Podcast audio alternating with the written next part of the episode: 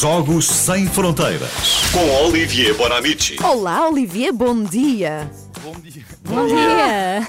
Muito entusiasmo, não é? Tinha, tinha uma, uma, uma cereal engasgada na garganta. Estou a dizer, cereal? pá, um cereal engasgado na garganta. Ok, não faleças em direto. Sim, quando Era fizerem um terrível. documentário sobre ti, vão falar dessa história.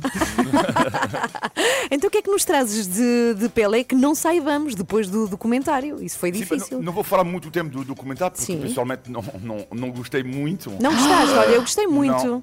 Ah, Pronto. sim, mas é, não, não, não há problema nenhum. mas- Ah, e ah, para mim faltou um pouco de, de zoom neste documentário, mas enfim, tudo bem.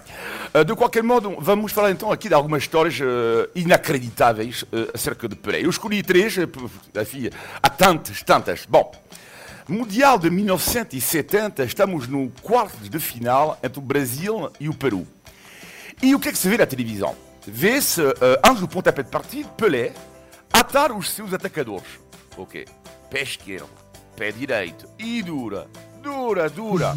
Meia final, Brasil e Itália, igual. Ata atacador, pé esquerdo, pé direito, e dura, e dura, e dura. Bom.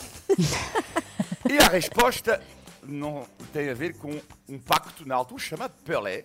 Era um pacto que existia entre duas marcas de bem conhecidas, a Puma e a Adidas, que Sim. tinham jurado nunca eh, entrar numa guerra comercial para eh, contratar o Pelé. Só que antes do Mundial, a Puma eh, quebrou o pacto, enviou um jornalista para convencer o Pelé de vestir a chuteira de Eusébio, eh, a, a serva chuteira de Eusébio, que era a chamada Puma King. Sim. E então Pelé concordou e uma- teve uma ideia brutal, um marketing já nos anos 70, atou atacadores da sua Puma King, plano zoom sobre o sapato e a Puma King Ah. eh, ganhou esta notoriedade. Ok, ok. Bem visto. Que bela história. 1968, o jogo particular do Brasil e a seleção olímpica colombiana, o árbitro El Chato. El Chato era alcunha de Guilherme Mas era, era o nome dele mesmo. Não, era alcunha, era alcunha. Final da primeira parte, El Chato, o árbitro, expulsa o Pelé sem cartão vermelho, porque na altura, eh, já tínhamos falado disto aqui, não havia cartão vermelho, mas Pelé de qualquer modo está expulso. Só que os jogadores do, Santos ficaram furiosos, eh, cercaram o árbitro e o público, então de Bogotá, contra a sua própria equipa, a gritar Pelé, Pelé, nós queremos o Pelé. Resultado, foi o árbitro expulso. E não o Pelé.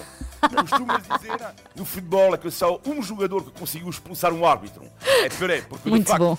a, a partida eh, recomeçou com Pelé no relevado, mas com o auxiliar no lugar do senhor Velázquez. E finalmente, a história que eu acho mais eh, bonita, porque também é mais, eh, eh, mais forte sobre o Pelé, que é o chamado milésimo golo.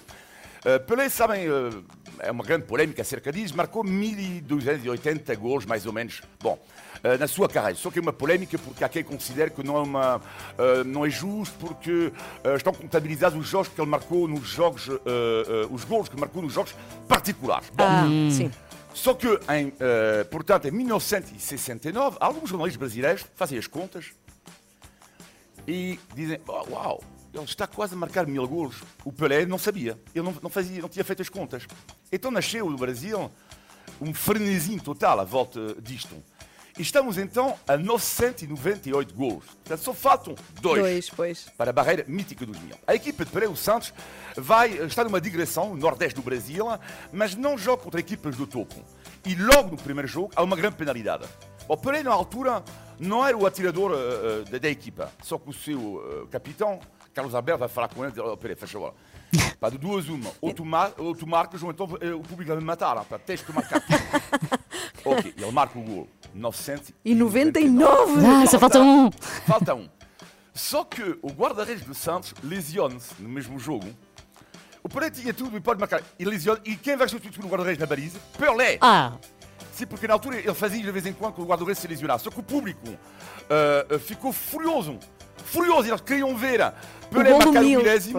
E não, e ele acabou na baliza. Uma semana depois, 1999, ainda, outro clube do Nordeste. Pelé vai marcar. Ele ah, ah, elimina o adversário. O guarda-redes e depois, à última hora, um defesa adversário vai recuperar a bola. E mais uma vez, o que é extraordinário é que o público vai gritar contra o seu próprio jogador. é uma vergonha, é uma vergonha tudo isto, porque Pelé, eles não deixaram marcar o gol. E finalmente, em novembro de 1969, no Maracanã, segunda parte, o silêncio, 78 minutos, o silêncio, mais de 100 mil pessoas no Maracanã. E contra o Vasco do Gama, silêncio, grande penalidade irá apelar, marca uh, invasão do relevado. O jogo vai ficar interrompido 20 minutos, digo bem, 20 minutos, 20 minutos para celebrar o rei Pelé. Yeah! Até eu 20 estava minutos de nervosa. celebração, estava, tão bom. estava nervosa já com isto. Olivier, adeus, até segunda-feira. Obrigada. Já agora Tchau. o documentário está disponível, pode ver-se na Netflix. Não tem estas histórias que o Olivier veio Pois, contar. é melhor voltar a ver sempre Sim, sim. eh, este episódio de Jogos Sem É Fronteiras. melhor o Olivier que o documentário da Netflix. O Olivier está de volta na segunda-feira, Jogos Sem Fronteiras, segundas e quartas.